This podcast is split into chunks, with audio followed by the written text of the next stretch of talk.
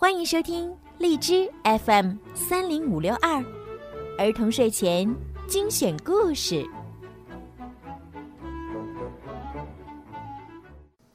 亲爱的小朋友们、大朋友们，你们好！我是每天给小朋友们和大朋友们讲睡前故事的小鱼姐姐。爱丽丝的故事呀，在昨天已经完结了，很多小朋友呢都留言告诉我说非常非常喜欢。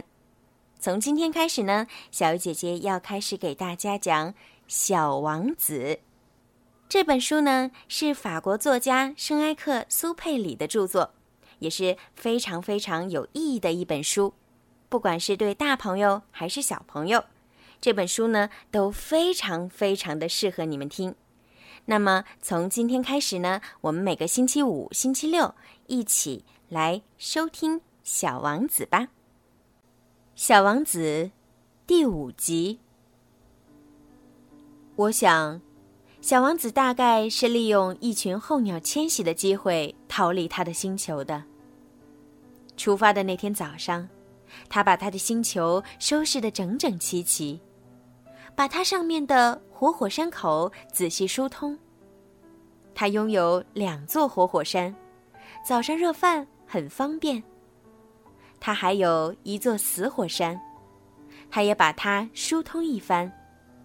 他想，说不定它还会再活动起来呢。火山得到疏通，它们就燃烧的缓慢、均匀，不会突然喷发。火山喷发就像烟囱冒火一样。当然，在我们的地球上，我们力量太小。没法儿给火山疏通，所以火山给我们带来很多麻烦。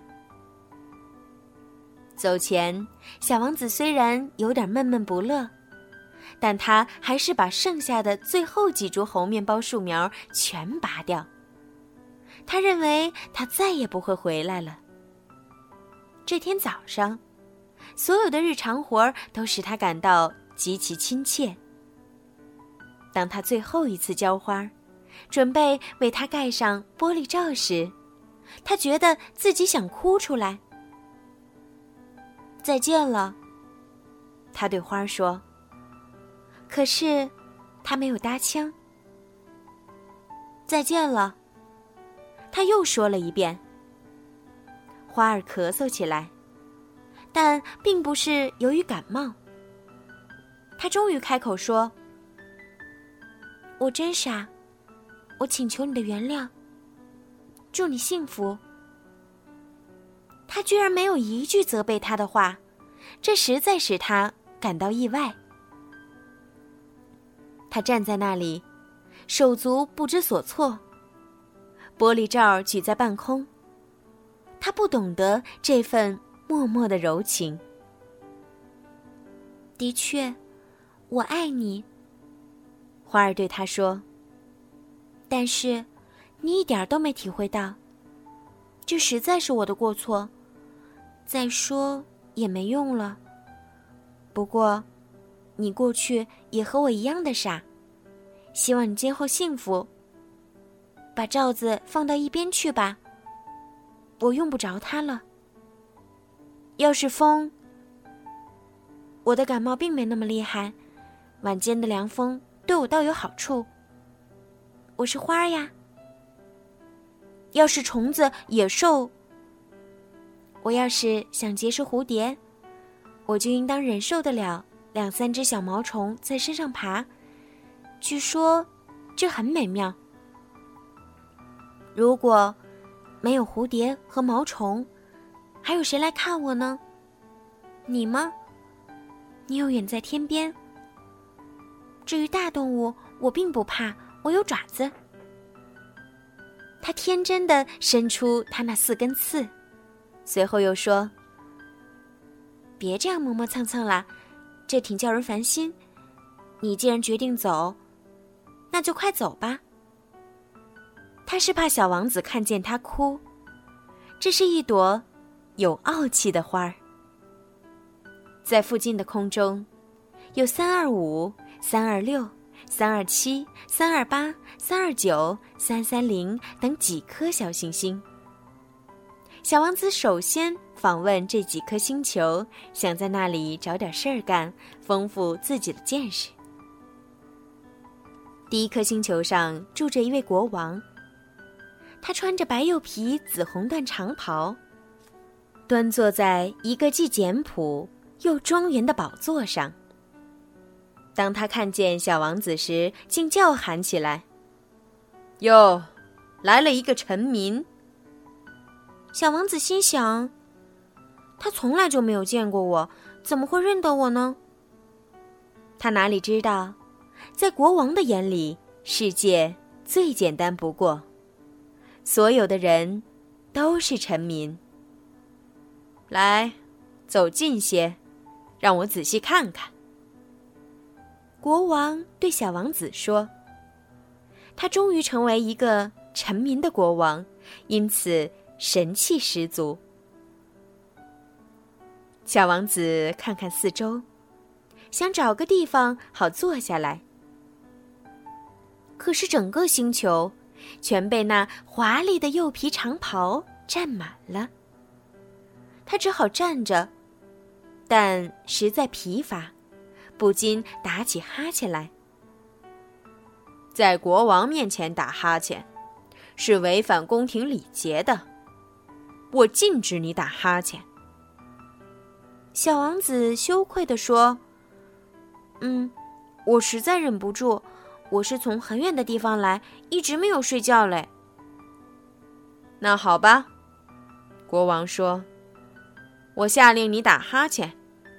好些年来。”我没有看见人打哈欠了，我看打哈欠倒是一件新鲜事儿。来吧，再打个哈欠，这是命令。嗯，这倒叫我紧张起来，我打不出哈欠来了。小王子脸憋得通红。嗯嗯，国王回答说。那么我，我命令你，有时打哈欠，有时。他嘟嘟囔囔，显得有点恼火。因为国王主要的是保持他的权威受到尊重，他不容许违抗他的命令。他是一位专制君主，但是他为人善良，他下的命令合情合理。他常常说。倘若我命令一位将军变成一只海鸟，将军不服从的话，那就不是将军的错，那是我的错。我可以坐下吗？小王子胆怯的问。我命令你坐下。国王一边回答，一边庄严的把他那白釉皮长袍的下裙撩起。可是小王子感到很奇怪。这么小的行星，国王能统治什么呢？陛下，小王子说：“请原谅，我想提个问题。”我命令你提个问题。国王急忙说：“陛下，您到底统治什么？统治一切。”国王的回答简单明了：“一切。”国王轻轻地指指自己的星球、其他的行星以及所有的星辰。所有这一切吗？小王子问。所有这一切。国王回答。他不仅是一国的专制君主，而且是整个宇宙的君主嘞。星辰全都服从您吗？那当然，国王对他说：“我一下令，他们立即听命。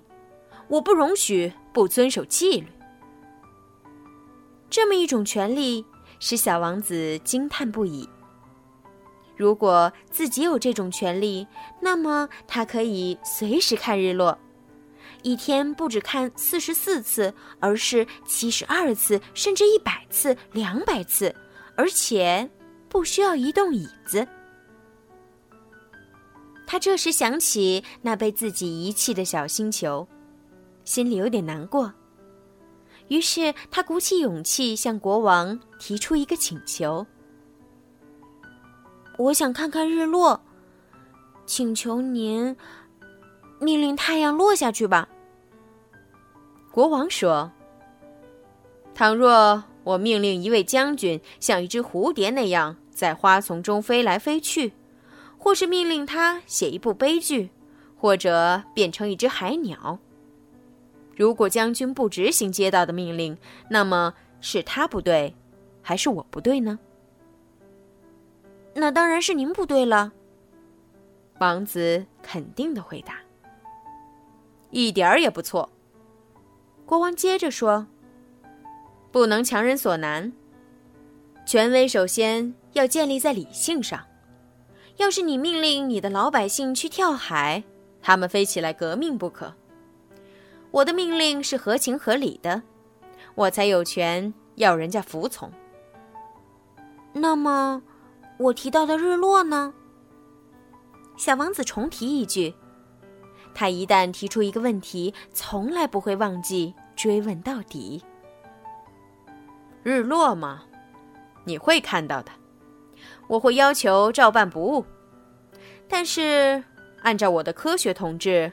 我得等到条件成熟时才下命令。小王子问道：“那要等到什么时候呢？”国王在回答之前，先查阅一本厚厚的历书，嘴里慢条斯理地说：“嗯，嗯，日落嘛，大约是，大约是。”今晚七时四十分左右，你会看到，令出必行。小王子打了个哈欠，他惋惜看日落的事儿要告吹了，他已感到有点无聊。他对国王说：“我在这里没什么事可干，我要走了。”别走，别走！国王说。他正因有了一个臣民洋洋得意，我封你做大臣。做什么大臣呢？司司法大臣。可是这里根本没人可以审判呀。那也很难说。国王说：“我还没有把我的王国巡视过来。我老了，这里又没有地方可停马车，还有。”一走路，我就累。哦，我可是全看过了。小王子说：“他探身朝星球的另一面看了看，那边也没有人。”那么你就审判你自己吧。”国王回答。“这是最难做到的一件事儿了，审判自己比审判别人难得多。你若是能够公正的审判自己。”那你就是一个真正的贤士。我，小王子说：“我到什么地方都可以审判自己，我不需要住在这里。”嗯，嗯。国王又说：“我相信，在我的星球上有一只老鼠。我在夜里听见他的声音。你可以审判他。”你每隔一段时间判他个死刑，这样一来，他的生命就取决于你的判决了。不过每次判刑后都要赦免他，要手下留情，因为只有这一只老鼠。判死刑？小王子说：“我可不喜欢干这种事儿，我想我还是走吧。”不行，国王说道。但是小王子已准备要离开，他不想让老国王难过，便说道：“陛下，如果希望令出必行，一刻不误，那就请下一道合情合理的命令。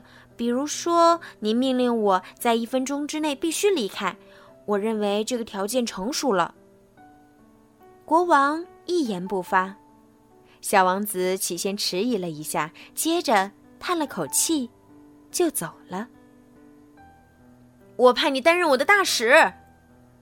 国王忙不迭的喊道，他显出非常有权威的气派。小王子一路上自言自语：“大人真奇怪。”好啦，朋友们，今天的小王子就听到这儿了。接下来还会发生什么故事呢？让我们一起期待下一集的小王子。如果呀，你们想提前收听小王子，可以在荔枝 App 上。购买小鱼姐姐的粉丝会员，成为小鱼粉儿，这样呢就可以提前一周听到更新的小王子的故事啦。好啦，该说晚安啦，晚安。